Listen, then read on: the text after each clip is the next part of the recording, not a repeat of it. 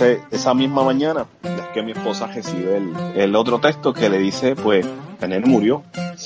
Y, no, o sea, mi esposo y yo, pues, nos echamos a llorar, ¿no? Preguntándonos por qué pasó. Pues él se sentó en la baranda que está en la autopista, ahí como si fuera un cabrón toile. Él se sentó de lo más normal. Yo lo miraba y yo le decía, Giancarlo, es en serio. Yo no podía creer que Giancarlo estaba haciendo esa mierda. Bienvenidos al podcast Cucubano número 146. Esta semana tenemos una invitada. No vamos a tener historias de ustedes, vamos a coger un break. La semana que viene tenemos historias sobre Uber, así que no se las pierdan.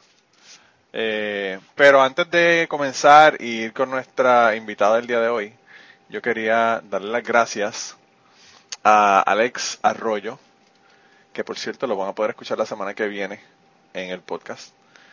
Eh, porque aumentó su aportación en Patreon a 10 dólares, así que yo le prometí que a las personas que me dieran 10 dólares o más los iba, le iba a dar los agradecimientos directamente aquí en el podcast. Así que quería de agradecerle a él por el apoyo. Y él me lleva apoyando muchísimo tiempo. Lo que pasa es que ahora pues aumentó su, su aportación. Así que, de verdad, Alex, no solamente gracias por apoyarme en Patreon, sino, mano, las historias de Google quedaron cabronas. Y esas las van a escuchar la semana que viene. Así que van a tener que esperar.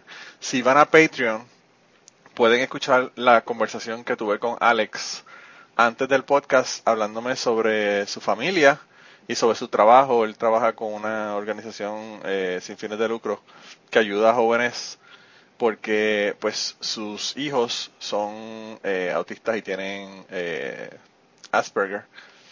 Así que pues él trabaja en, en, esa, en esa área y tuvo una conversación bien interesante con él que no quise perderla y por eso la puse en Patreon. Así que las personas que quieran escucharla pueden ir a Patreon, aportan para el podcast y, y allá la escuchan. Pero esta semana yo tengo una invitada que yo llevo escuchando hace mucho tiempo y que quiero darle las gracias a, a Maicia de Todo Junto, que fue la que me dijo, tienes que escuchar este podcast. Uh, eh, nuestra invitada esta semana se llama Nicole y quizá ustedes no sepan quién es Nicole. Pero si yo le digo boricua fuera de la isla, probablemente sepan de quién yo estoy hablando. Es una podcastera boricua en la diáspora que ya perdió su nombre, ya nadie la conoce por Nicole, todo el mundo la conoce por boricua fuera de la isla. ¿Cómo tú estás? Muy, muy, muy bien. ¿Y tú cómo estás? Pues yo estoy súper contento de que estés aquí, eh, porque escucho tu podcast y lo llevo escuchando desde que Marcia me dijo. Wow. Y me gustó un montón, de verdad que me gustó un montón. Lo único... De todo corazón, para mí es un honor estar aquí, porque yo te escucho justo antes de empezar a grabar. Ah, sí, ah, bueno, pues. Sí. Qué bueno, qué bueno. Somos entonces, eh, es poder escuchar eh, mutuos. sí. Pues fíjate, yo, eh, yo la única, tengo una queja, antes de comenzar con, para que nos hables de tu podcast, yo tengo una queja. Ok. Está Cuéntame. muy corto, está muy corto, quiero más tiempo. pues quiero que sepas que tu queja ha sido como la bendición de todo el mundo, porque todo el mundo me dice, lo más que me gusta es que es cortito. Ay, que se vayan al carajo. Si no tienen tiempo para escuchar el podcast, que se vayan a ver la entrevista de tres minutos en la televisión. O sea, así de fácil. Voy a pensarlo, voy a pensar. Y, y, y sabrás que para mí decir que un podcast es demasiado corto eh, es algo bien grande, porque yo escucho 100 podcasts. Oh, wow. Y entonces, para mí el tiempo es oro. Ya veo, pero ¿esos 100 Así podcasts que- por día o, No, o la es- semana? No, estoy suscrito a 100 podcasts. Algunos son de más de una vez a la semana. Oh, wow. pero pues otros no. Eso eso depende. Y hay algunos que, que tienen temporadas y a veces no están, pero pero sí estoy suscrito a 100 podcasts. Ah, bueno, pues voy a pensar entonces en añadirle en vez de 8 minutos algunos 15, quizás. Ah, no sé, yo pienso que, que 15 minutos, para una historia, yo creo que 15 minutos es perfecto el tiempo. 15 o Ok. 20 minutos es perfecto. Pero, pero pues, podría ser de más. Yo, yo lo que pasa es que a mí tú me tienes que dar una bofeta para que hable y como 15 para que me calle. Oh, ya entiendo ese punto entonces. Sí, y yo pues tengo ese problema que digo, voy a hacer una historia corta y la voy a poner en Patreon. Eh, qué sé yo, 10 minutos y cuando miro a ver los 25 minutos y digo, anda por el carajo, todavía estoy hablando. Sí, sí, Pero pues, porque las historias me acuerdan otras historias y me acuerdan otras cosas y sigo hablando.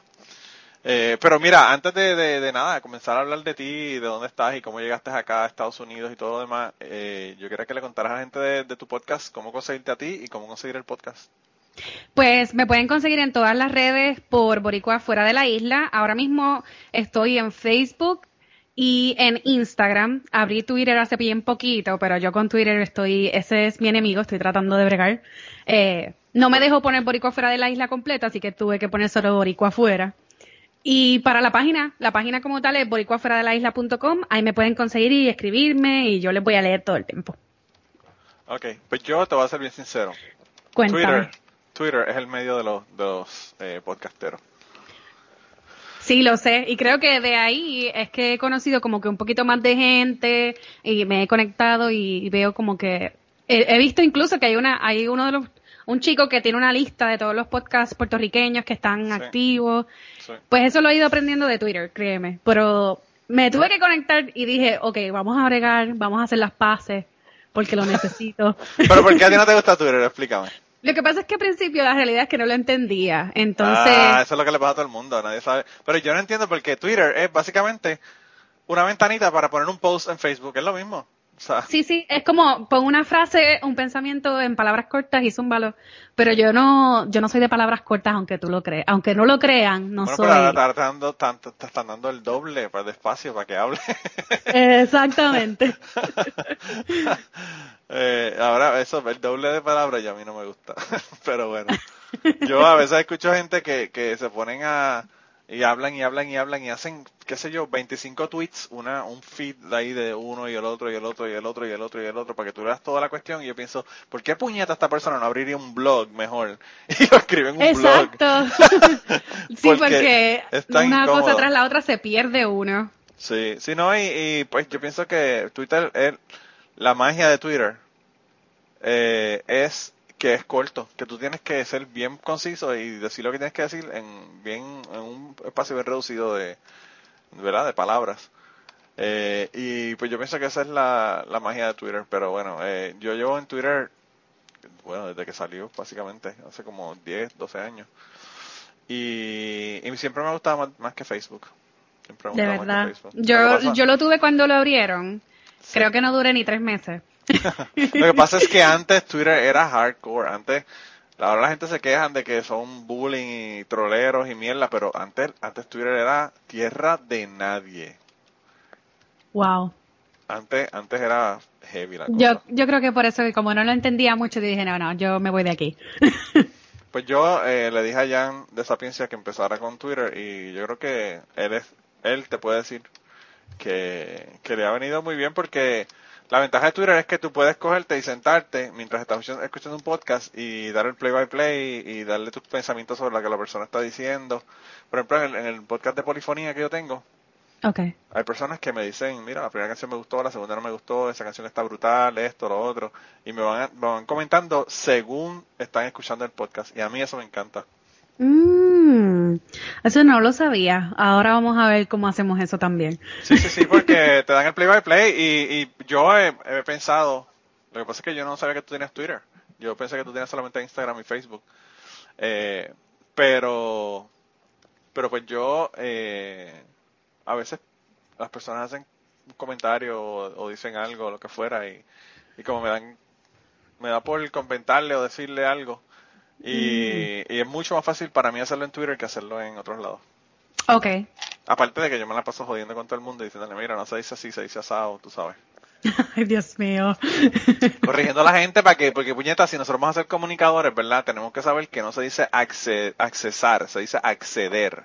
Exacto. Accesar no es una palabra que existe y estamos comiendo mierda con la- el anglicismo, ¿verdad? De access. Y eso no, no. Sí, Ay, es ay. Hay que ubicar a la gente. Y, y pues uno, ¿verdad? Peca de pedante y toda la mierda, pero coño, mano, si, somos, si estamos hablando, tenemos que saber cómo hablar, ¿verdad? Sí, sí, sí, tienes razón. Yo Eh. tengo una amiga que incluso en su en el Facebook de ella, ella lo que hace es que si ella ve que alguien tiene mala ortografía, ella se lo arregla. Y le dice, dale copy, dale paste en edit, lo puedes editar ahí, zumba.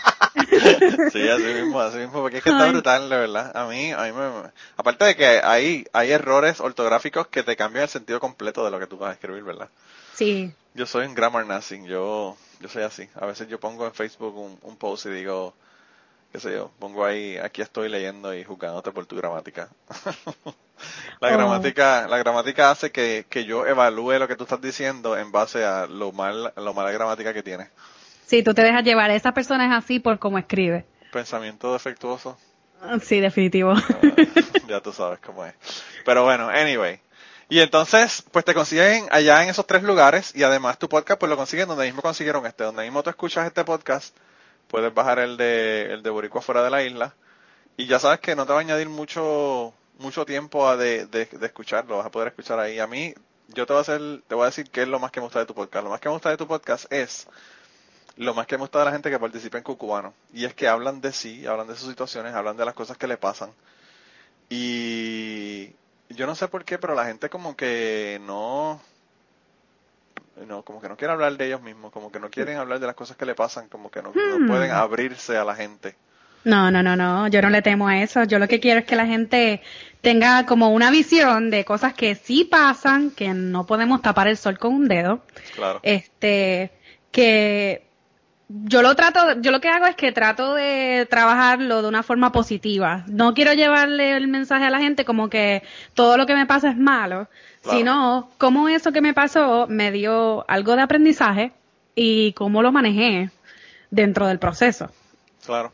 Yo, yo creo que las cosas, o sea, a nosotros nos pueden pasar cosas buenas o malas, pero pues si aprendimos de las cosas malas, realmente todo es ganancia. No, y a veces quizás puede ser bueno, puede ser malo, pero depende de la perspectiva. Claro. Porque, por ejemplo, me han pasado cosas y las he manejado de una forma que quizás otra persona no lo va a manejar igual. Pero yo trato de llevarlo de, de la, mejor, de, ¿verdad? de la mejor manera porque tampoco quiero que la gente piense que esto es un infierno cuando no es la verdad. Claro. Este, sino pues que son cosas que van a pasar con el diario, son cosas que si tú aceptas, eh, qué sé yo, como por ejemplo yo tuve que aceptar que estaba en un lugar desconocido, voy a hacer Uber, pero tengo que aceptar que hacer Uber me creaba a mí ciertas cosas, por ejemplo, me voy a encontrar con gente desagradable, me voy a encontrar con gente de buen humor, de mal humor, gente con miedo, Claro, claro. con miedo a las cucarachas y van a empezar a gritar dentro del carro, pues sí, tengo que, que verlo de otra tengo que tener una perspectiva ante eso. Espérate, el cuento de la cucaracha me parece que es un cuento, cuéntamelo. es un cuento y está dentro de los episodios. Ah, creo pues, es que, eh, es que que haber al principio porque yo he escuchado los últimos, pero no, no he ido hacia atrás a escuchar el primero. Pues no estoy, se- déjame decirte el nombre exacto para que lo puedas tener en la nota. No, no, sí, los voy a escuchar todos, los tengo en la lista ya bajados. Lo que pasa es que, como te digo, tengo 100, 100 podcasts y los estoy intercalando. pues mira, cuando, cuando llegues ahí te vas a acordar, es el episodio 9 de Ladybug. Esta señora se monta en el carro, el viaje era desde New Jersey hacia Nueva York. Este, estaba en el área y salió. Y yo dije, bingo, son 70 dólares obligados. Así Sí. que yo no voy a decir que no. Claro. Y cuando se monta en el carro, me saluda, todo chévere, pero ella empieza a hablarme, a preguntar mil cosas. Ella me preguntó qué GPS yo usaba, si yo usaba el de Uber, si usaba otro. Yo le estoy diciendo a ella todo en ley para que ella no se sienta con miedo, porque desde que se montó yo sentía que ella tenía miedo. Sí. Y de pronto, de la nada, que incluso pienso que es un invento de ella para bajarse del carro, porque yo busqué el carro que tú no tienes idea y no había nada. Pues ella dice, empezó a gritar, aquí hay una cucaracha, aquí hay una cucaracha, y yo me voy a morir, y mil cosas, y yo, oh cielo, y yo en plena, en una carretera principal, ¿cómo me voy a salir de aquí? Y empiezo a pensar hasta que encuentro la primera entrada a la derecha, y ahí me detuve, me bajé del carro, saqué todo, le dije, si usted quiere, yo verifico el carro, este, y si está completamente limpio, podemos, podemos seguir, porque yo sé que el carro está limpio. Y ella, mientras me dice, ah, pues sí, chequea. Y mientras yo estoy chequeando, ella se baja del carro y sale corriendo, cancela el viaje y pide otro Uber. Y yo, ¿es en serio? Y usted me dejó aquí en el medio de la nada por una Wow. cucaracha que no existe. Pero, ni modo, el viaje se canceló y tuve que seguir haciendo otras cosas. Qué locura. Y un viaje Sí. de 70 dólares que está cabrón. O sea, perder Sí. todo ese montón de dinero. Ah, Exacto. No, me pagaron, me pagaron por ese viaje solo tres dólares.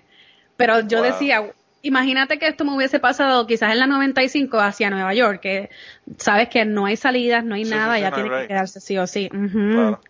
Sí, por lo menos me pasó más para acá, como digo yo. Wow, qué locura. O sea, que tú también tienes historias de Uber. Tienes que mandarme historias de Uber para añadirlas porque me van a mandar más historias de Uber. pues sí, tengo un montón y de verdad, cada día que hago Uber creo que es como que ya una obligación, saco una de, de, ese- de sucesos diferentes. Ah, pues qué bueno, qué bueno. Yo, fíjate, yo no sé, yo, yo nunca he hecho nada como eso. Pero pienso que, que yo sería de los, de los Uber annoying, que se la pasan hablando con la gente, aunque no quieran hablar con uno. Así soy yo. pues yo, yo sería, yo sería igual también. Eh, pero sí, no, yo, yo no sé, yo, yo pienso que esas son oportunidades para uno conocer gente.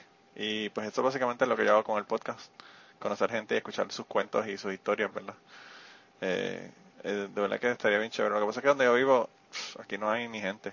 Mucho menos carros y gente que quiera ir al sitio.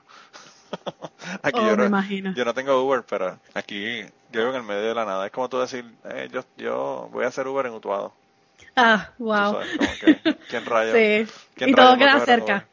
Sí, todo queda cerca y la gente tiene carros generalmente, ¿verdad? O, o- o conoce a alguien o lo llevan o whatever, pero no están cogiendo Ubers.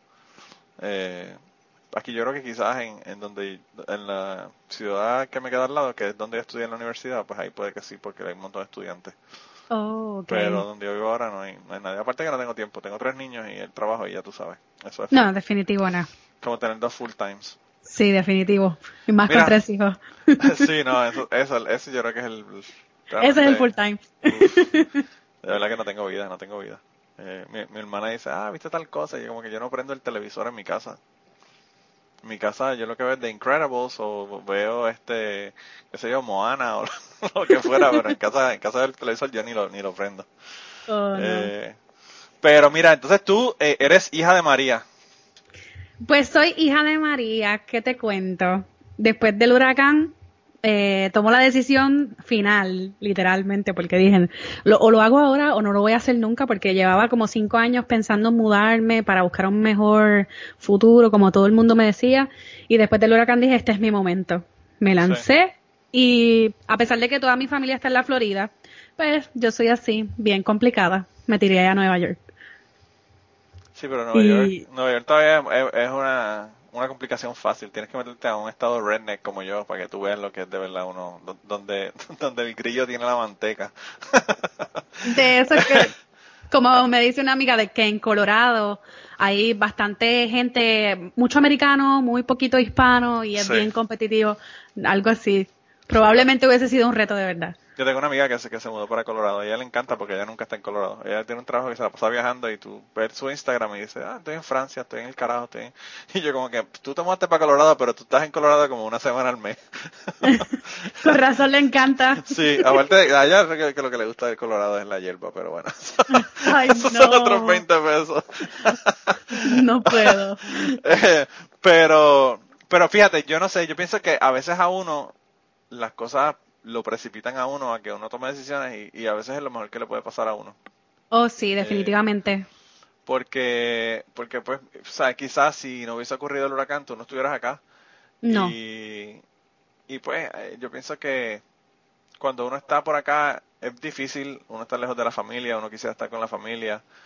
Eh, hasta que está dos semanas con la familia y dice, diablo, no lo soporto. Pero eso pues. Eso- yo no voy a hablar de eso No, créeme, mira.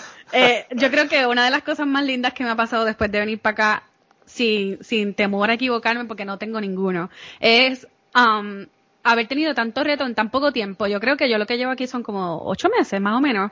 Y mira, el podcast empezó en abril. Ya gracias a Dios tengo 3.400 descargas en muy, muy poco tiempo, con muy poquitos episodios también. O sea, siento que estoy llegando a un montón de gente Sí. y está bien cool. Aparte de eso, pues creo que am, he conectado con gente que dice, yo me quiero ir, pero no me atrevo porque no hablo bien el inglés. Y yo, mira, yo, mi inglés es el más fatulo del mundo. O sea, yo lo aprendí eh, cuando tenía como ocho años, con todo lo que aprendí también en la escuela. Y cuando llegué aquí, me, di- me dijeron hello y me quedé igual.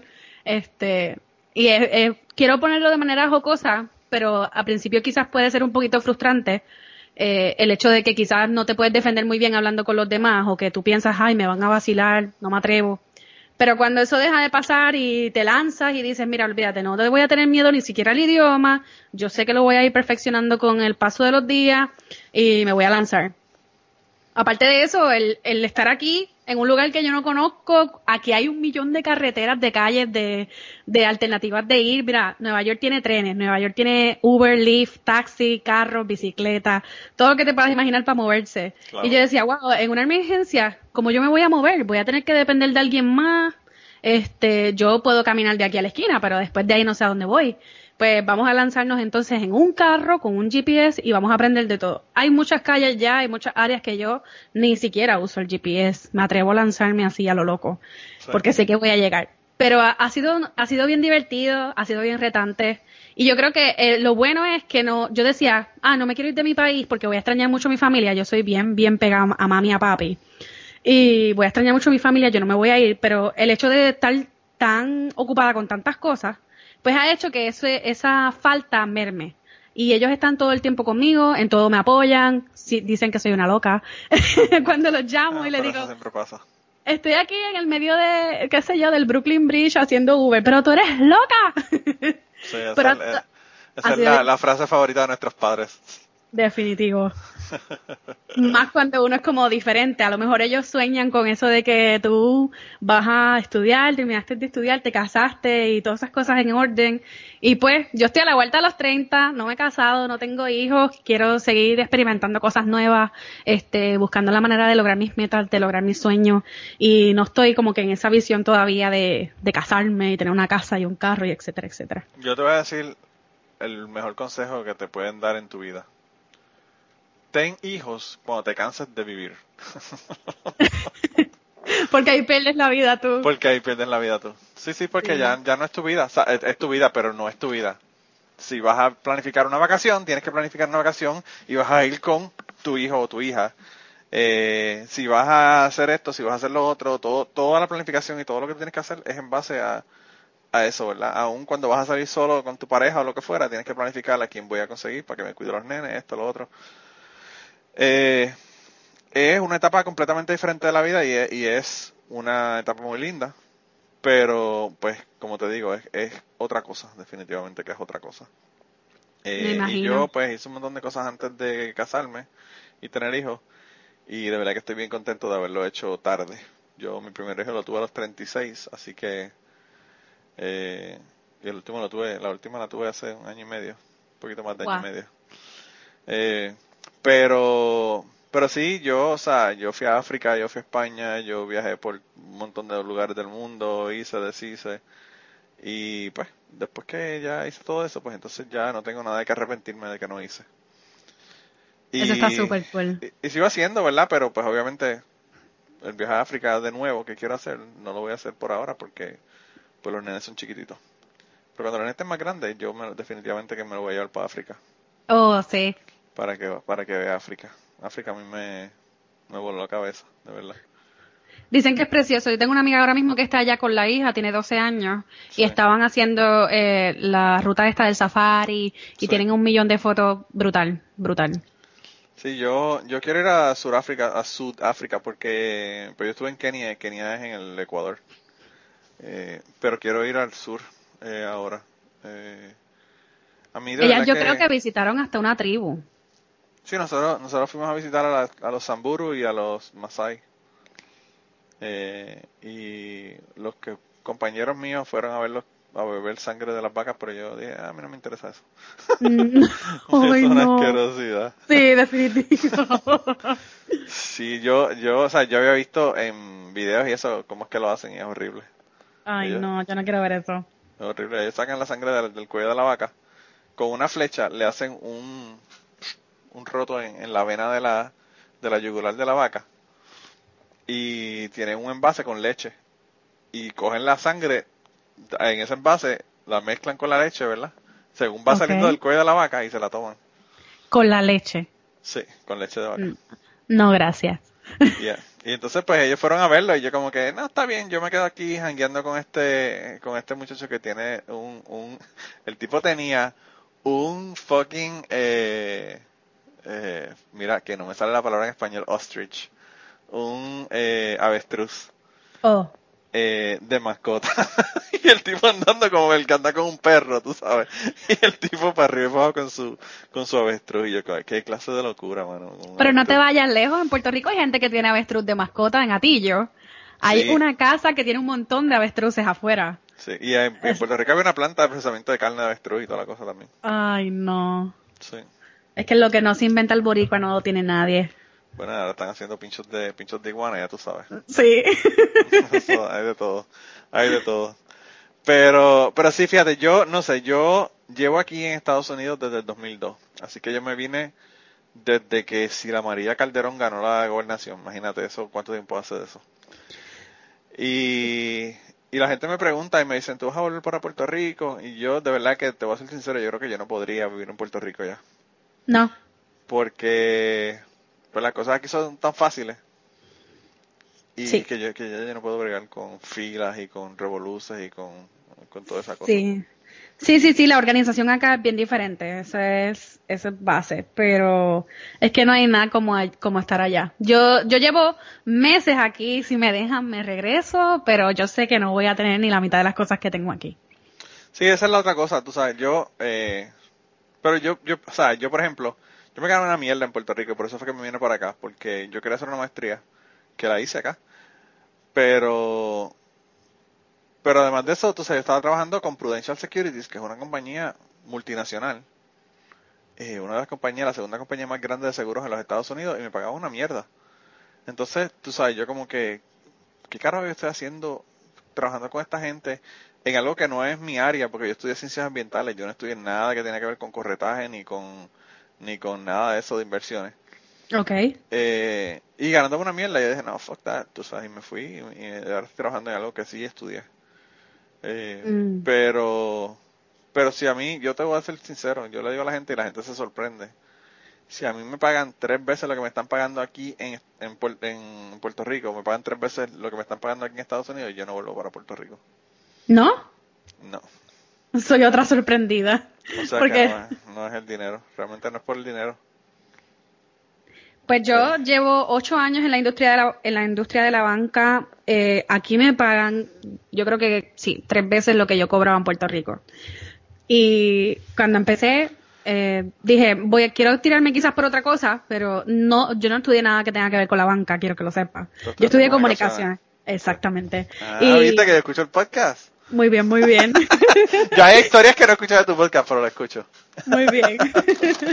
pues yo dije, me voy a, me voy a quizás tirar por otra cosa, pero dije, no, me voy a ir por lo mismo que ya yo sé, porque sé que no me van a votar rápido que yo empiece. Claro. Así No, aparte de que el, área de comunicaciones es más difícil que el área de banca, tú sabes también.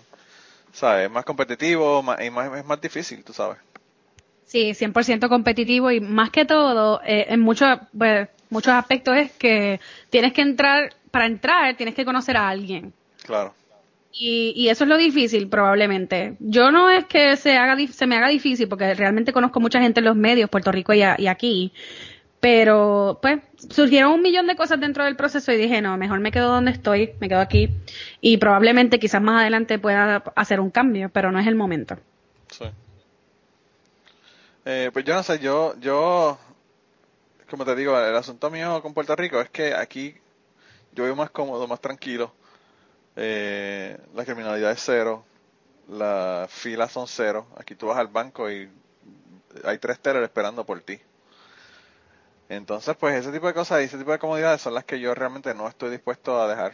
Eh, el asunto no es una cuestión de, de dinero solamente, que la gente lo que piensa a veces cuando tú le dices estás en Puerto Rico, ah, estás allá en los billetes, que sí, que sí, que realmente esa no es eh, la razón principal por la que yo no me iría para Puerto Rico o, o no volvería a Puerto Rico. Tú sabes. Y como el- quiera, tampoco es que tú llegas aquí y haces un millón en dos meses, porque aquí hay que trabajar. Ah, Y bueno, es lo que yo le digo a todo el mundo. claro. Aquí si tú quieres venir para acá y quieres depender de ayudas del gobierno, estás fastidiado, no vas a sobrevivir. Tienes que trabajar bien duro para poder llegar a donde tú quieras. Sí, yo realmente, mi trabajo fue básicamente los estudios, porque aquí en mi trabajo yo realmente no hago nada. Ok. Te voy a ser bien sincero, yo, yo estoy grabando este podcast, estoy en el trabajo, ¿En serio? en serio. Y todos mis Ay, qué podcasts- suerte. Y todos mis podcasts yo los grabo en el trabajo, básicamente. O sea que Pues mira, está- yo en el trabajo lo que hago son los posts de Instagram Sí, eh, y contestar los mensajes. sí. Sí. Pero tú trabajas que en, en- tú eres oficial en el banco, trabajas de teller o cómo, qué- en qué tú trabajas? Pues ahora mismo estoy trabajando manejando cuentas de clientes eh, de alto valor, que le llaman ellos. Esa Sí. gente con chavos y punto. Sí. Este, y eh, es por cita, así que no siempre tengo un cliente conmigo. Y en el tiempo libre, pues ya sabes, eh, tratar de contactar más gente, eh, hacer como un tipo de plan para ayudarlos a que sigan manteniendo su, su dinero, etcétera, etcétera. Sí, sí, sí, sí. Wow, qué chévere. O sea que tú eh, realmente, pues, eh, este, es- tú trabajas en lo que en Prudential llamamos institucional, que eran las cuentas de personas que tienen un montón de dinero e instituciones. Eh, Exacto. Sí. Sí, a mí, a mí, a mí realmente Prudential no me, no era que no me gustaba, el problema es que de verdad que no pagan, no pagaban. Y entonces, tú sabes, te exigen que te vistas cabrón, eh, te, te tienen un montón de exigencias, pero entonces no te pagan por, para, para, para cubrirte esas exigencias. Sí, realmente Eh. la banca tampoco paga muchísimo.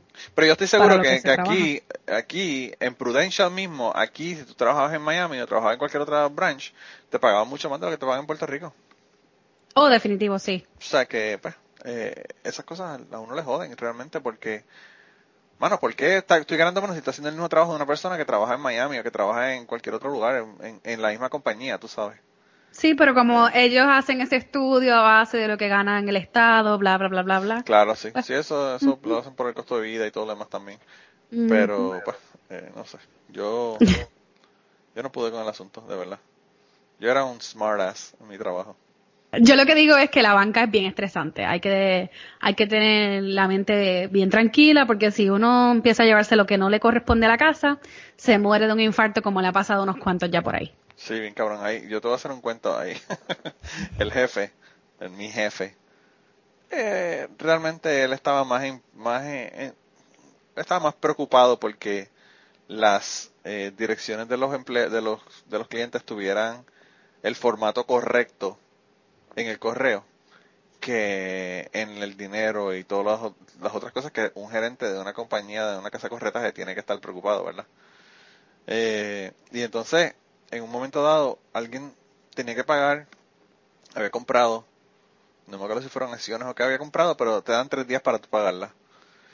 Y alguien había comprado eh, y le envían un cheque un viernes para, para pagar eso que ellos habían comprado. Él mira y se da cuenta que supuestamente según sus cálculos, pues y habían pasado dos días de que lo habían comprado. Y él dijo, wow, esta persona es un montón de dinero, ¿verdad? Estamos hablando que eran como 3 millones de dólares. Eh, esta persona tiene un día más para pagar. Entonces él me dijo que yo hiciera algo que se supone que no se haga. Yo trabajaba en operaciones, se supone que los depósitos y todo eso lo hacíamos nosotros y se supone que tú no dejes nada de dinero, ni cheque, ni un carajo pendiente para el próximo día. Si los tienen, los depositas. Y entonces él me dijo, este cheque te voy a dar, te lo voy a firmar para que como para que tú no lo deposites hoy, lo deposites el lunes. Y entonces yo le digo, pero se supone que no lo depositas el mismo día. Y me dijo, no, no, no, lo que pasa es que este es un cliente muy importante, que sí, que sé yo qué. Y yo quiero que esos 3 millones se queden en su cuenta por el fin de semana, porque pues 3 millones de dólares es un montón de interés lo que va a ganar en esos días de, de estar en la cuenta. Y no necesita estar ahí en la cuenta hasta el lunes porque tiene 3 días para pagar. Y yo le dije, bueno, ok, si usted me firma que usted me pide que haga eso, pues yo lo hago. Él es mi jefe realmente. Y nada, hice eso. Dejé el cheque allí en la caja, en operaciones. Que si se hubiese metido alguien a robar, se jodía el cheque. Oh, Iba a tener que dar muchas explicaciones. de verdad que sí. Pero, pero bueno, eh, la dejo allí. Y el, al próximo, el próximo lunes yo voy y voy y deposito, deposito el, el- los tres mil dólares, los tres millones de dólares. Y nada, ¿verdad? Al próximo día llega el jefe histérico. Porque él calculó mal. Y realmente el viernes era el tercer día. Y le estaban dando un, un- una penalidad por no haber depositado el dinero a tiempo Eh, a a rayo. del cliente. Y la penalidad eran 5 mil dólares, Más nada, un poquito. más que 5 mil dólares. Y entonces el tipo no sabía qué hacer porque imagínate que tú vas a llamar al cliente y decirle, mira, que hay una penalidad. Y él te va a decir, yo te llevé el cheque el viernes porque no lo depositaste, tú sabes. Ajá, sí. Y es tu culpa. Pues tú sabes, eh, como él no encontraba qué hacer, el tipo sacó cinco mil pesos de su dinero y los puso para que el cliente no se diera cuenta de que de que no se había depositado y que tenía ese, ese fee que le estaban cobrando de, penalidad. Qué pérdida. Y al tipo le salió en cinco mil pesos la jugada de, del tener el cheque del cliente un día, un día adicional por una estupidez de él porque, bueno, yo quiero a mis clientes y puede que sean clientes importantes o lo que fuera, pero mire, no sea cabrón, ponga el dinero en el banco. Si el, cliente se lo dio, es porque se lo dio y no, y no está contando con ese dinero ganar intereses en el fin de semana, tú sabes. Eh, y por esa jugada le salió en 5 mil pesos el tipo el, el, asunto. Ay, no. Así que ya tú sabes. Eh, eso fue una de las cosas que pasaron. Y dije, wow, de verdad que. Aparte de que él estaba como que relax, como que eso, pues, pues, mano, 5 mil pesos. Como, Ni como modo. Si, como si yo dijera 15 pesos, tú sabes, tengo que pagar 15 pesos. Eh, y yo digo, diablo, eh, le tienen que estar pagando bien al tipo porque para él no preocuparse por 5 mil pesos. yo le digo, 5 mil por 5 mil pesos yo mato a alguien. corremos, corremos, corremos el Teodoro Moscoso cuatro veces, no te, no te preocupes. De verdad que está brutal. Bueno, y ya en unos segundos continuamos con la conversación del día de hoy y las historias que nos están contando, pero quería eh, pedirles un favor. Lo más importante que les voy a pedir es que compartan este podcast, compartan en sus redes sociales, vayan a iTunes, déjenos un review si quieren para que las personas nos puedan encontrar en iTunes. Y si además de eso te gusta nuestro podcast, te gusta lo que hacemos y quieres apoyarnos, pues yo creo que la mejor forma de apoyarnos es ir a patreon.com slash cucubano y allí puedes hacer una donación ya sea mensual o de una sola vez para contribuir al podcast y tener acceso a un montón de contenido que no está en el podcast regular. Así que nada, ve, apóyanos y nada, regresamos con la conversación del día de hoy. Mira, y entonces tú eh, estás pensando regresar para Puerto Rico, no te vas a regresar para Puerto Rico, ¿qué vas a hacer? Bueno, esa es la pregunta del momento. La pregunta de los, de los 24 mil chavitos. La realidad es que no, no voy a regresar a Puerto Rico por buen tiempo. Si voy a Puerto Rico voy porque tengo otros planes, ya sea con el podcast, eh, alguna presentación y siete mil invitaciones que me han hecho, que de verdad estoy súper contenta por eso. Eh, que ese es el plan, probablemente ir a Puerto Rico antes de diciembre para hacer como un meet and greet, ver la gente que he conocido así a través del podcast, pero no para quedarme. Así que pues... días de visita.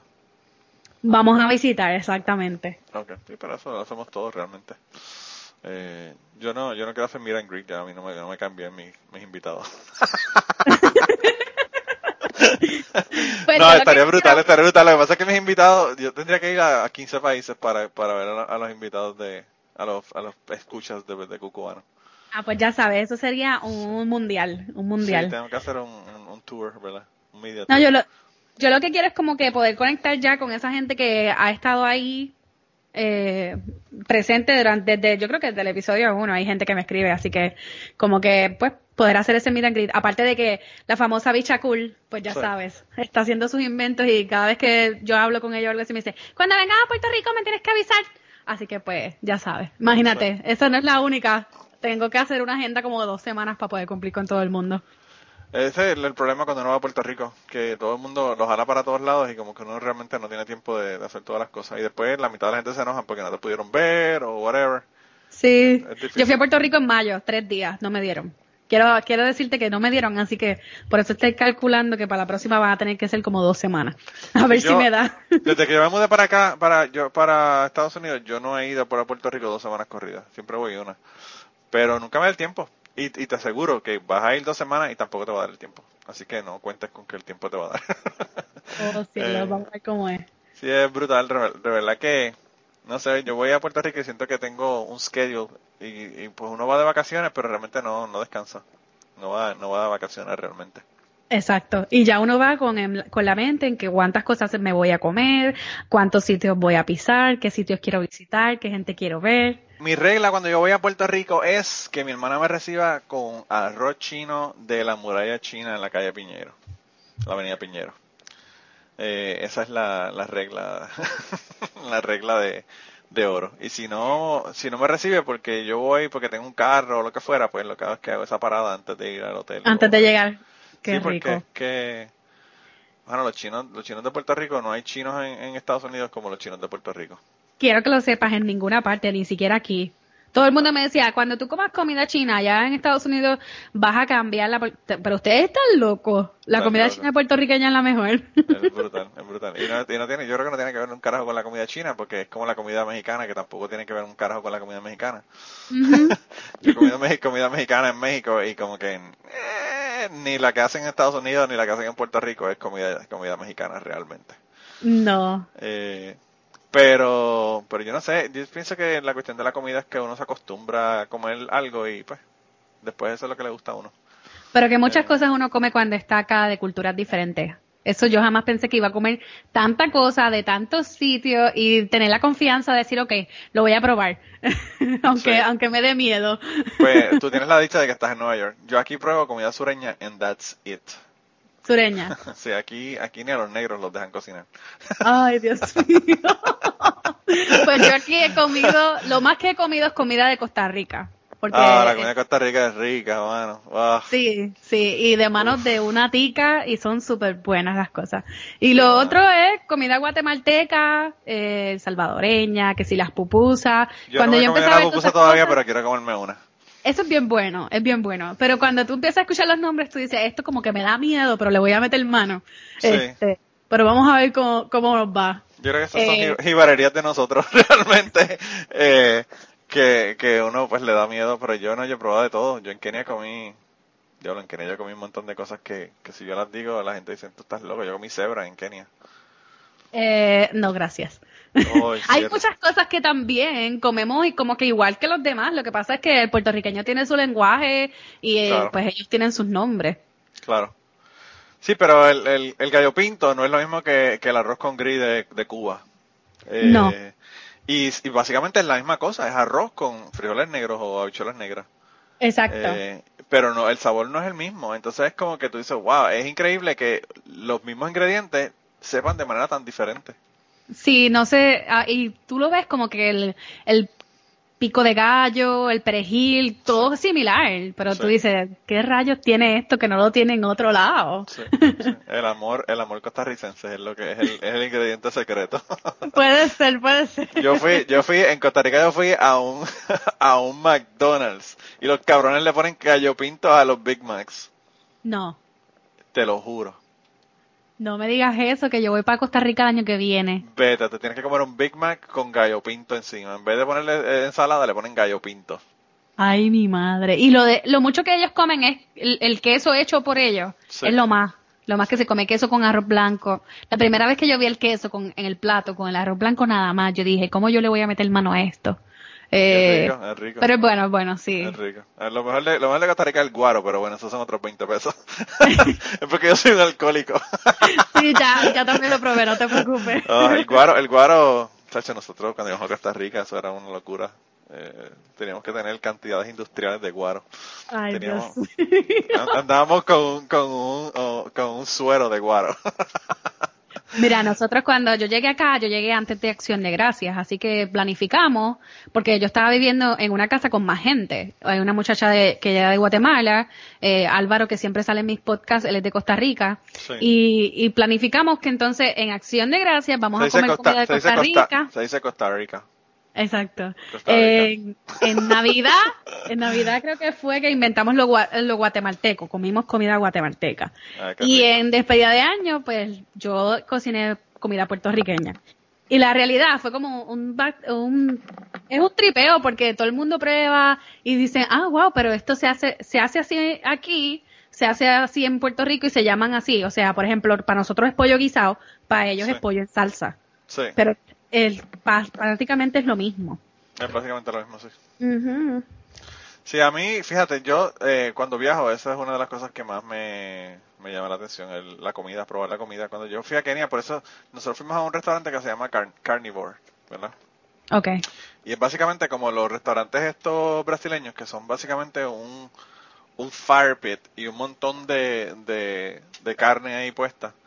Y entonces Mm. ellos te daban una papa asada, y lo demás es carne, no había nada más. Y tenían como 15 salsas en la mesa, que eran diferentes salsas para diferentes tipos de carne. Entonces ellos tenían, obviamente, lo que nosotros comemos, pollo, eh, cerdo, esto, lo otro, pero además tenían eh, wild game, que todos los días era diferente. Mm. Ese era uno de los... En, en Kenia hay dos, dos restaurantes que están autorizados para vender comida de, de animales, ¿verdad? Que se cazan allá. Ok. Y ese era uno. Entonces eh, comimos... eh, el día que yo estaba era eland, que es un tipo de... como un antílope, pero más grande. Eh, Mm. Habíamos... Comimos cocodrilo del Nilo y comimos eh, cebra. Ay, no, a mí me pueden decir que el cocodrilo puede ser de donde Es sea y tan no. rico. Mm-mm. Es tan rico. Yo, yo, a mí tú me das dos chuletas, can can, y un cocodrilo en, en un skewer y me como el cocodrilo. No, está bien, gracias. Ninguno de los dos. Es rico, de verdad que es rico. Oh, es como un rodicio o algo así. Eh, lo que ellos sabor- hacen. Tiene un sabor bien extraño, pero ellos lo hacían, ellos lo hacían en el, en el grill, ¿verdad? Eh, y te traían pedacitos. Lo que pasa es que, pues, el, el, en, en lugar de huesos son como más cartilaginosos. ¿sabes? No, Mm. no tienen hueso, lo que tienen son como cartílago. Yo no sé si es el, el corte, ¿verdad? Si eran costillas o qué rayos era lo que ellos estaban trayendo. Pero yo comí eso, comí escargot en España, que si tú le dices a la gente en Puerto Rico que comen, este, que comen eh, eh, lapas, ¿verdad? De, de caracol, la gente dice como que guácala. No, sí. Pero son buenos, lo importante es tener la suficiente cerveza. Para poder bajarlos porque si no, no hay break. no, no, no, no, antes, antes de, para estar bien borracho y, y no preocuparte de qué es lo que estás comiendo. Sí, es mejor comer borracho. Sí, a mí me lo dieron y yo, yo dije, bueno, yo estoy suficientemente borracho como para probarlo. Y lo probé y me gustó y comí un montón. Eh, pero además de eso comí en, en España comí calamares, que en Puerto Rico eso casi no se usa, casi no se come. No, yo sí, yo como calamares, pero no. Eso de la lapa, mm, mm. Y comí, ¿qué más yo he comido así raro? Yo he comido bancas de rana aquí en Estados Unidos. O sí, en la Florida. Sí, son buenas también. Dicen, Bueno. pero yo no, yo no me atrevo, aunque sepan apoyo, como dicen por ahí. Ah, no saben apoyo, saben más a pescado que a pollo. Aunque usted Ay, no lo crea. no. Sí, No, no. sí. Eh, a mí me gusta porque, no sé, yo, yo las probé y dije, wow, qué chévere. Realmente Pues, es otra cosa. Aquí lo más que yo he comido son habichuelas negras por todas partes. Aquí le meten las habichuelas negras a todo. Como todo. dije en, un episodio, estaba contando a la gente que eh, fui a comer pizza con una amiga y había habichuela negra debajo del queso y la salsa. No, pero sí, me la tuve que comer. No podía decirle que no, bendito, qué pena. Así que te podrás imaginar, estoy que las habichuelas negras las veo hasta los sueños. Yo hoy hice unas enchiladas. Yo tengo, eh, eh, cogí Blue Apron, porque aquí a veces conseguir ingredientes exóticos es extraño y Blue Apron te los envía a la casa. Y entonces cogí Blue Apron y hice unas enchiladas hoy. Y entonces me mandaron para las enchiladas lo que los gringos llaman kidney beans, que son las habichuelas marca diablo o las habichuelas coloradas estas grandotas de Puerto Rico. Ajá. Y entonces, pero eran kidney beans y eran blancas. Ay, no. Entonces decía white kidney beans. Y yo digo, ¿cómo carajo se llama esto en español? Porque las habichuelas, esas son habichuelas coloradas. Entonces, ¿qué tú dices? Habichuelas coloradas blancas. yo no sabía cómo se traducía. Y estuve mirando el pote como 10 minutos pensando en cómo se diría eso en boricua. y no pude, no pude, no pude encontrar la, la respuesta. Piénsalo, piénsalo. Esas son Me, las cosas. me cuentas después. Esas son las cosas que a mí me, me, me afectan, ¿verdad? Ya, a mí me dicen que yo pienso demasiadas cosas que no tienen sentido, pero pues esas son las cosas que a mí me quitan el sueño. Ay, no. ¿Cómo se llaman las habichuelas coloradas blancas? en español. Rojo clarito. Rojo, no, no eran blancas, blancas, como las habichuelas blancas, pero grandotas como las kidney. Una cosa bien rara, yo nunca he visto eso. Pero saben riquísimas, mano. No se parecían a las habas. No, no, no, eran como las habichuelas coloradas Pero que le dicen en Puerto Rico marca diablo. Que no son marca diablo ya, la marca diablo no existe, pero la gente le dice así, yo no sé por qué.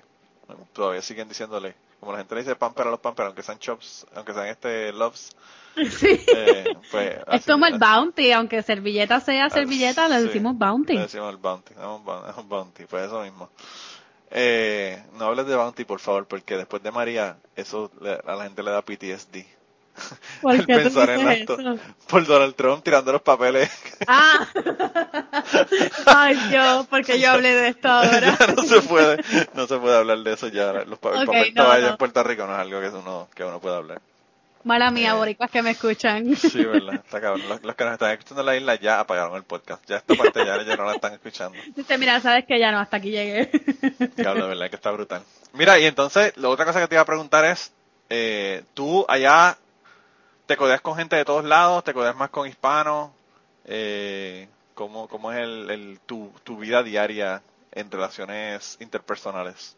Pues con todo el mundo, no tengo así como sele- un, campo seleccionado, como dicen por ahí. Eh, en el trabajo hay bastante gente americana, obviamente. Sí. Eh, tengo, estoy haciendo como que, de pa- me estoy haciendo más pana de un haitiano que de todo el mundo. Me riego mucho entre colombianos, pues costarricenses, la, eh, gente de Guatemala, mucha gente hispana, demasiada.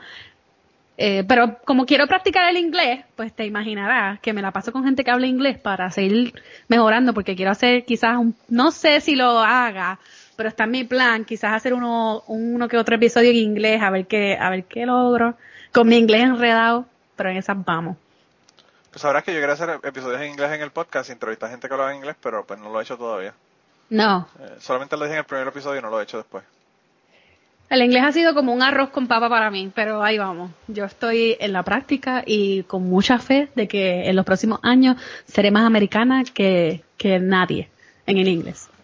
Pues yo no sé, yo, yo- es, es bien interesante porque por más que tú quieras eliminar el, el acento, no vas a poder hacerlo.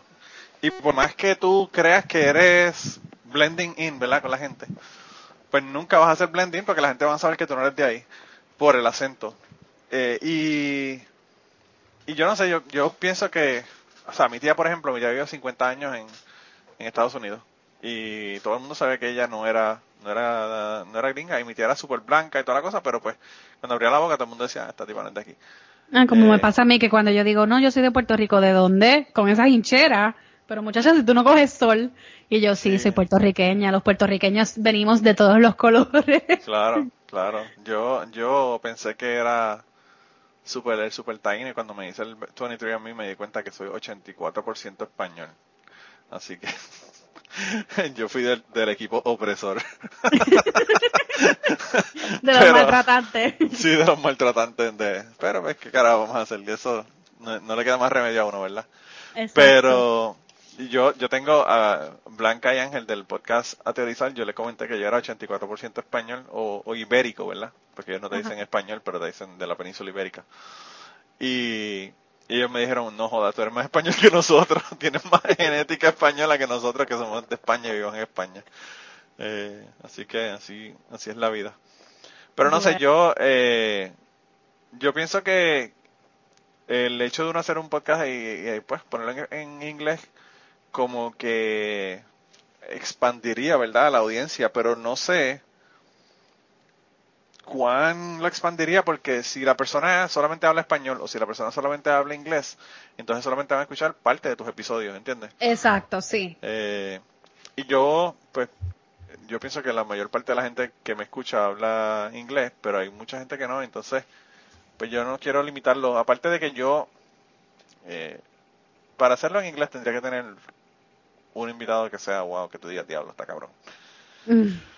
Pero, eh, además de eso, pues como casi no hay, o no había, podcast en español, yo pienso que aportamos más haciéndolo en español que, que, que mezclándolo, ¿verdad?, con los dos idiomas. Sí, exactamente, sí, eso es definitivo. A mí yo cuando pensé quizás hacer algo en inglés fue porque la primera persona que me ofreció un auspicio era una compañía americana. Y yo, Ah, oh, sí. Pero ¿y cómo caramba ustedes saben que yo tengo un podcast y cómo me escuchan y cómo me entienden? Sí. Y no, fue que lo escuchamos, lo, una persona que sí sabía español como que vio la idea y dije, bueno, a lo mejor puedo quizás arriesgarme a hacer alguno que otro en inglés, pero yo no me siento preparada para eso. Eh, aparte de que en inglés hay demasiado. Y yo creo que ahora es que están subiendo el auge así entre los boricuas de hacer, pod- de hacer podcast y escuchar podcast. Y está Sí, súper sí. cool. Yo de verdad que, bueno, yo te dije, yo, yo llevo ocho años, eh, cumplo, ¿qué? Eh, ocho años en, en octubre, octubre 10. Y, y cuando yo empecé no había nadie, básicamente.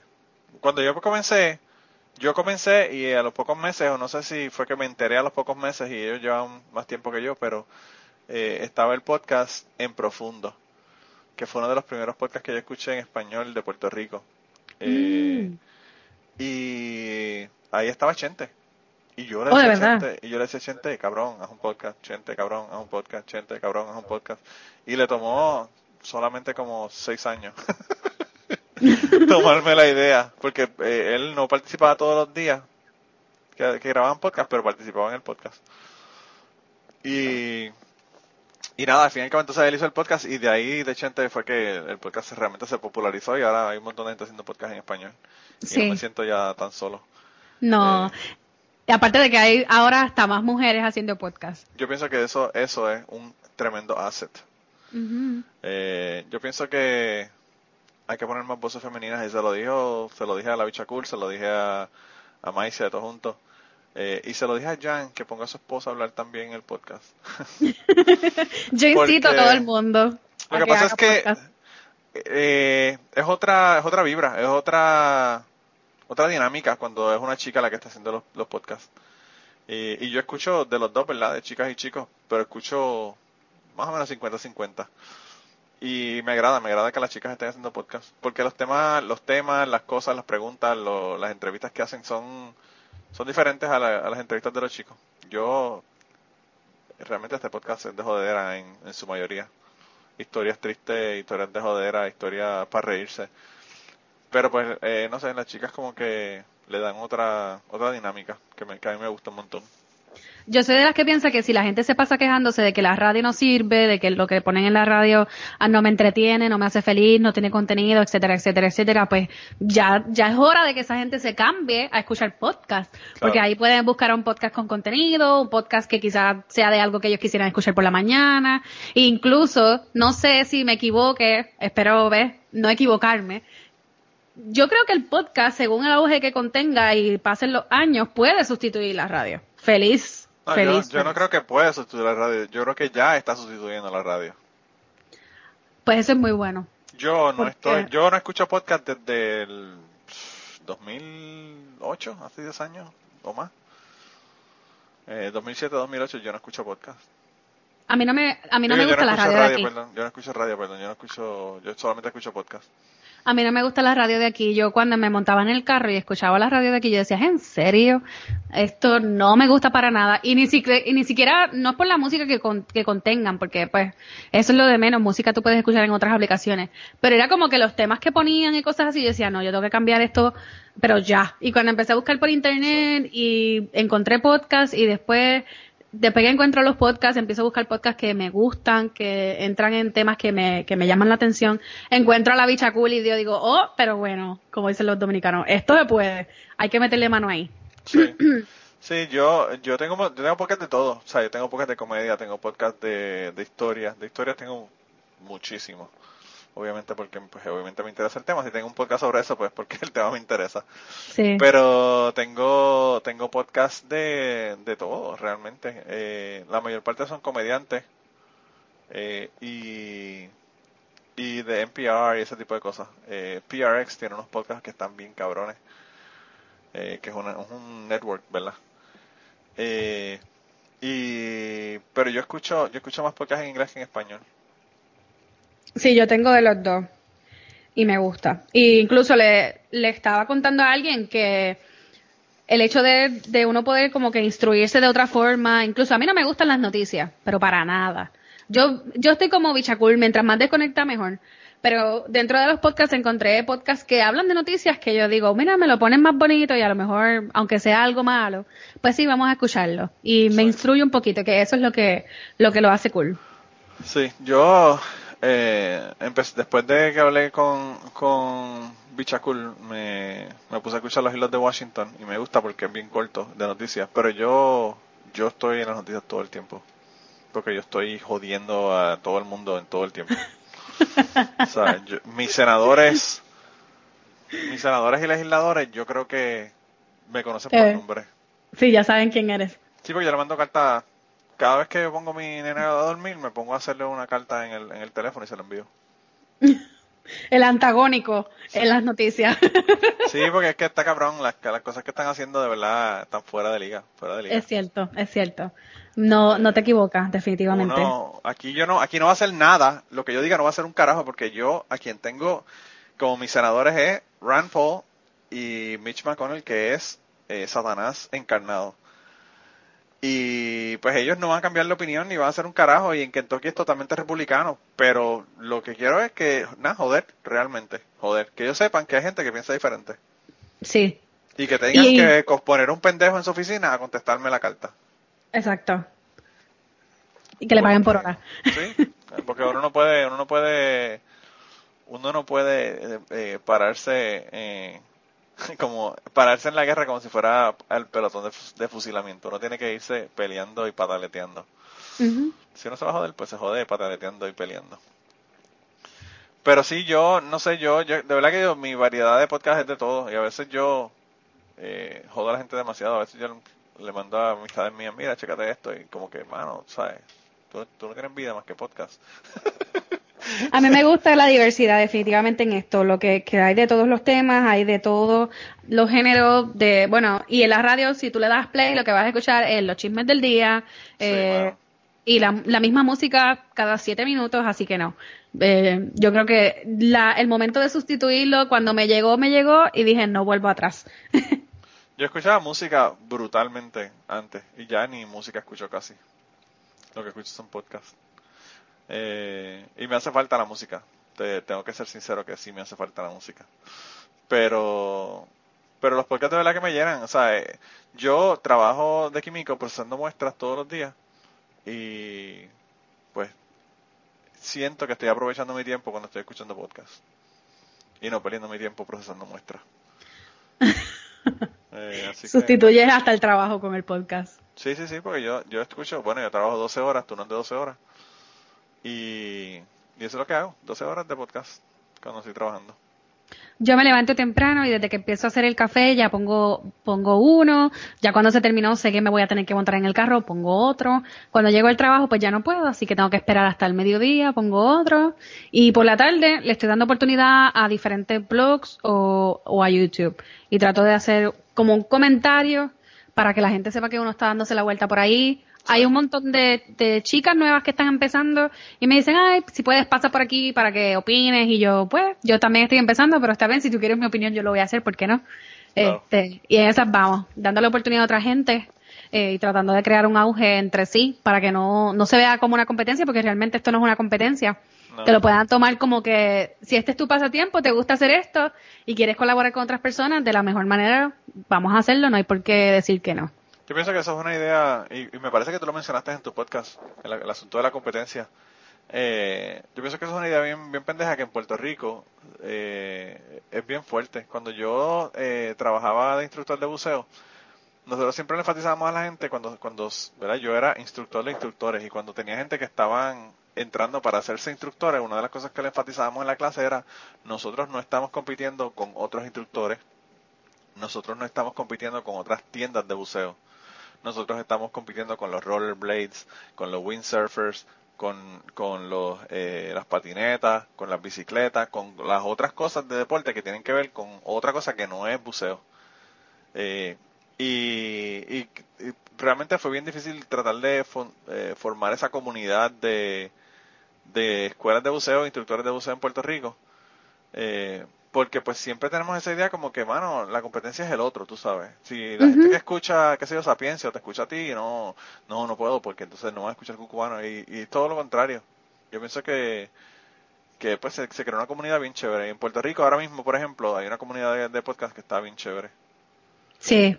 Y la colaboración es importante, aunque uno, mira, si yo quizás no tuviese el tiempo, yo te voy a decir, mira, no tengo tiempo, pero no te- jamás en la vida te voy a decir, no quiero o no puedo porque siento que eres una competencia o vas a ser mejor que yo porque eso no está en mí.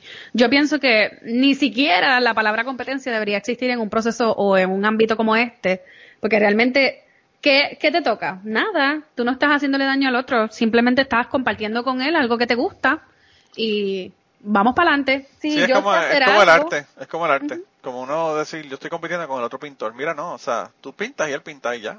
Y a Exactamente. algunos le gustan los dos y a algunos le gusta uno o el otro. Pero pues, mano, o sea, después que le gusta la pintura, está chévere. Sí, sí, exacto. Yo hago algo y si tú no lo sabes hacer y yo te lo puedo enseñar, aquí Claro. estoy. Eso siempre lo recalco. Sí, yo pienso que, que sí, que, que eso, yo pienso que eso es lo más importante realmente cuando uno está en una comunidad como esta. Pero eh, yo te tengo que hacer una pregunta, porque yo sé que la gente, si no te hago esta pregunta, me van a empezar a hostigar en Twitter. Eh, ¿Cuáles son los podcasts que te escuchas? O, no te voy a decir favoritos porque no quiero que pongas a nadie, ¿verdad? Este, on the spot. O, Oh, que alguien, o, que, cielos. o que alguien se te enoje porque es mejor que el otro, porque te gusta más o porque lo mencionaste el otro no. Pero, pero dame ejemplo de podcast, por ejemplo, que tú escuchas. Ya, sabe- ya sabemos que escuchas a Bichacul. Claro. No, pero en realidad, como te dije, le doy oportunidad a uno diferente casi todos los días. Ahora mismo yo no sé cuánto estoy suscrita, como 50. Eh, café en mano, um, un aguacate a la vez, Verbo y Piel lanzó uno, también lo escuché y lo estoy escuchando. El último episodio fue hace unos días. Um, hay uno que se llama Pasos de Hormiga, también es culinario. Está súper cool. Está empezando también y me encanta. Um, libros para emprendedores. Latina tu Latina, no sé si lo has oído, también está chévere. Eh, los hilos de Washington también, puestas para el problema y puestos para el problema también lo oigo. Um, escucho Cerebrona. Bueno, es que tengo un montón, ¿cómo me vas a preguntar? No, yo sé, pero No, me mencionaste un montón ahí para que la gente empiece a buscar. Porque Oh, yo, sí. de esos que tú mencionaste, solamente conozco a la Bichacul y los Hilos de Washington. Ninguno de los otros los he escuchado. De verdad, Café en Mano es boricua. Todos juntos, si yo no menciono a Missy aquí, puedo que, ¿verdad? Puede que pase algo, así que... Maicia se va a enojar porque le dijiste el nombre mal.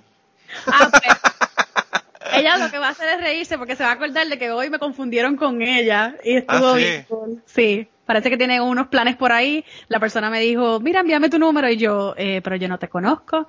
Le envié, pero está bien, no hay problema, yo le envié el número y me envió un WhatsApp, mira, la entrevista está el día yo, pero es que yo no, no, no soy yo. y yo le escribo a ella, ¿tú Mano, crees que es para la persona que te lo envió. Sí, bendito, pero no, de corazón no fue nada malo, o sea, fue como que yo creo que esto está mal, esto no soy yo. Eh, porque era, incluso cuando yo vi que era Texas, yo dije, obligado, esto no es para mí, esto es para fulana, le voy a escribir, ¿verdad que esto es tuyo? Y ella, sí, y yo, ah, pues yo creo que yo le voy a escribir, le voy a dejar saber que yo te deje saber que esto está pasando. Pero no, Wow. no, no. Ah, Hay otro podcast, Muévete en bici, Muévete en bici el podcast. Ah, sí, Esa se lo escuchado. Oh, wow, eso está brutal. Y mañana creo que salen en un programa en Univisión Puerto Rico que, que también está bien chévere. Wow, qué bien, qué bien. A mí no me invitan porque mi podcast es hardcore. ¿Tú crees? La gente habla de temas, de temas muy fuertes. No, pues mira, te voy a hacer un cuento. Mi, mi hermana trabaja en Univisión eh, Puerto Rico y ella está trabajando en ese programa y yo lo que hago es que cada vez que yo recopilo algo que, que yo entiendo que se merece un espacio para exponerse, pues yo le digo, mira, ¿tú crees que esto pueda pasar? Y ella me deja saber. So, ella es la que yo le hago el contacto y ella empieza a llamar a todo el mundo y después tú ves la gente, ay, Dios mío, me llamaron, gracias. Y yo, no, no es eso, es que realmente si tú, yo sé que tú mereces un espacio para exponerte porque lo que estás haciendo está brutal, porque, ¿por qué no te voy a dar la mano? Claro, claro, no, yo pienso que sí, que eso es importante. Eh, pero yo, no sé, yo, mi podcast, yo, puede sonar egoísta, puede sonar extraño, pero mi podcast yo lo hago para mí. Mi podcast yo lo hago porque me llena. Y si no nadie me escucha, lo voy a hacer como quiera. Eh, eh, así que, pues, esa es mi, esa es mi onda. Eh, Yo pienso que uno después que uno tenga un propósito que el resto llega y la exposición va a llegar obligatoriamente. A veces uno tiene que usar diferentes canales alternos cuando el propósito incluye mucha más gente en general. Sí. Sí, no, yo, mis podcasts tienen, un montón de gente me escucha, o sea, yo te digo eso porque no me escuchen. Sea, mi, mi podcast ahora mismo debe estar como en, qué sé yo, 300 mil downloads, algo así. Brutal. Eh, pero, pero realmente yo lo hago por mí, yo lo hago por, porque necesito, ¿verdad? Es como, como una droga, necesito esa conexión. Yo pienso que como yo estoy en un lugar donde no hay gente que habla español, que tiene la misma cultura, que tiene los mismos intereses que, nos, que yo, pues yo eh, el podcast lo uso en parte como para sus- sustituir eso esa esa ¿verdad? necesidad de, de hablar en español y de compartir con gente que tiene más o menos las ideas de uno Ujú, Hacer una conexión. sí. entonces pues Así yo pienso que quien me beneficio del podcast soy yo primero y si después a alguien le, le interesa y la escucha pues chévere eso está bien chévere también pero pero yo pienso que pues eh, lo hago porque, porque me llena, ¿verdad? Eh, y como te estaba diciendo antes de, comenzar con, la cuestión de lo del Patreon, yo jamás pensé que a la gente le iba a gustar tanto que me van a dar dinero, pero pues esas cosas pasan y lo sorprenden a son sorpresas bien agradables. Sí, a mí lo más que me sorprende ahora mismo es que el, el feedback, cada vez que ponen las estrellitas en el, en el podcast y me escriben un mensaje, wow, hiciste, hiciste este podcast y esto conectó conmigo en esto, yo digo, wow, yo lo que busco es conectar con la gente, dejarle saber que aquí estoy, eh, no le temo a un caramba, porque en verdad no le temo ya nada. Yo creo que ya he hecho, con el Uber, creo que cumplí una de mis metas de decir, voy a montar gente que no conozco aquí. Sí, sí, sí pero eh, que ellos puedan ver dentro de esa conexión que no es nada es imposible y cuando uno tiene metas hay que echar para adelante, no importa que, que no permitan que la gente le diga que tú no puedes hacer algo, cuando en verdad si tú tienes tus buenos brazos, tus buenas piernas y tu boca para hablar, zúmbate, que se chave todo. Sí, yo por eso le digo a la gente, mira, por ejemplo, el podcast de la semana que viene, para darle el preview de la semana que viene, eh, les estaba comentando que el invitado, ¿verdad? Eh, su hijo tiene Asperger's. Me parece que el hijo tiene Asperger's y la hija tiene autismo o al revés. Eh, eh, tengo que escucharlo de nuevo antes de subirlo para, para hacer el, refresher. Pero, pero sé que, que pues tiene hijos con esas condiciones y entonces él está hablando de hacer un podcast sobre eso. ¿Tú no crees que eso sería un tema brutal para personas que tienen, que son familiares o que conocen, ¿verdad? ¿verdad? Personas que tienen autismo. Claro. Sería como, qué sé yo, ya le dije que sería como, como una, unas reuniones de, de, personas, de grupo, ¿verdad? Que hacen para personas que tienen familiares que tienen esas condiciones. Y yo le dije, mano, tírate de pecho, tírate de pecho y hazlo, porque de verdad que no solamente te va a ayudar a ti y vas a crear una comunidad de gente que están en tu misma situación, sino que vas a ayudar a un montón de gente con eso. Sí.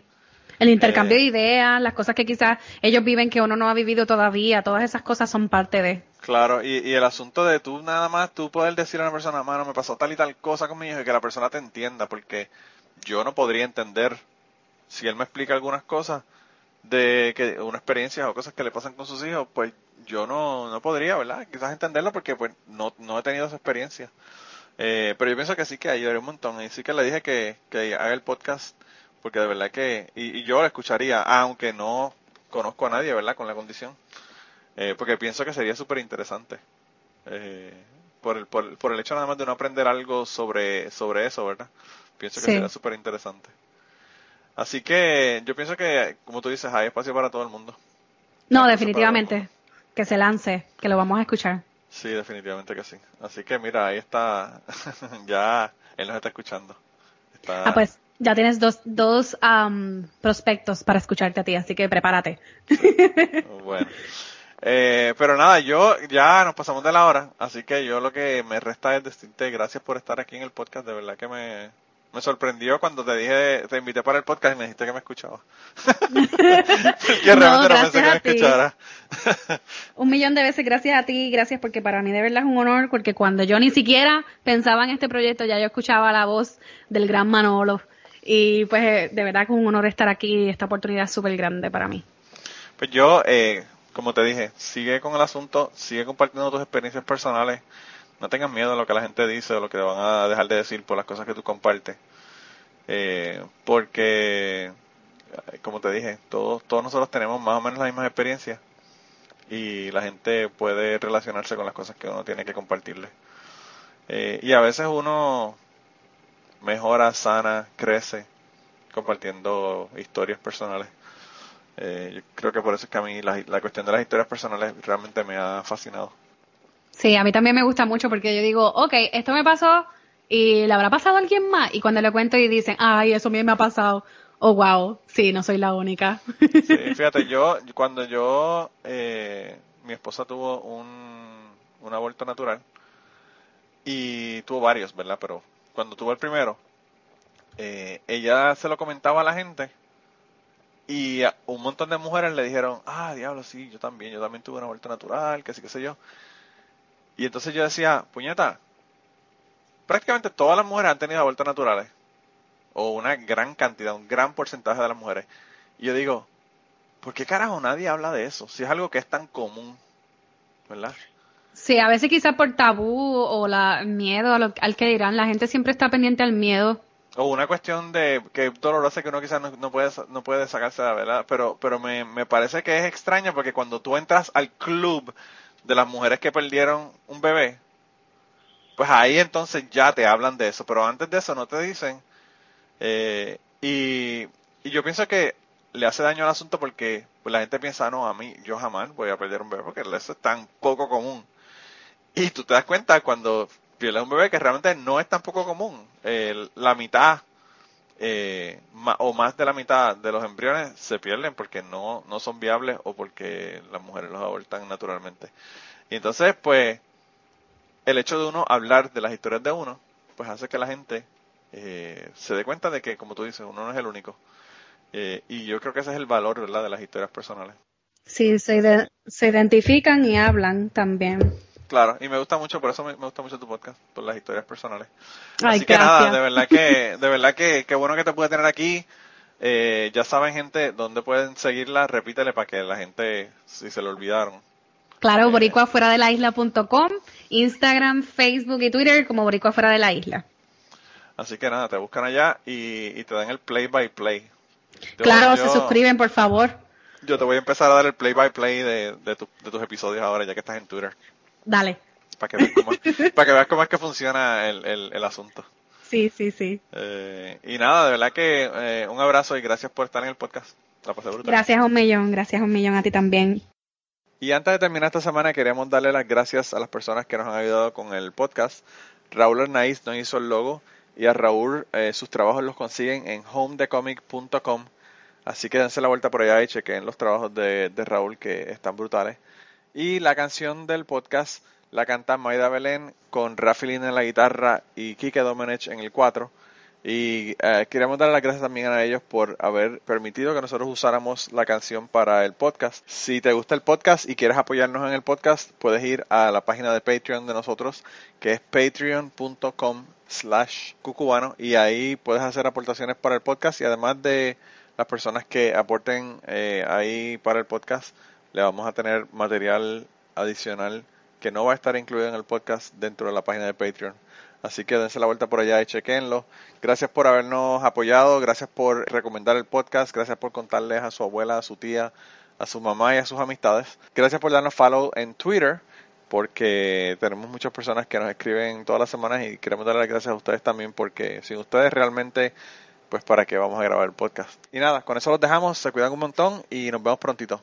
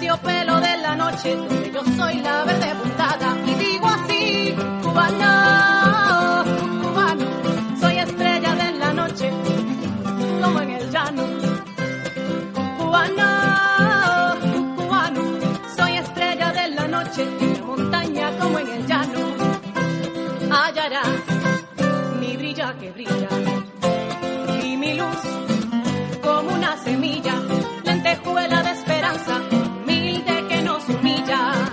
Y notarás que rompo la noche. Donde voy, soy luz que te asombra.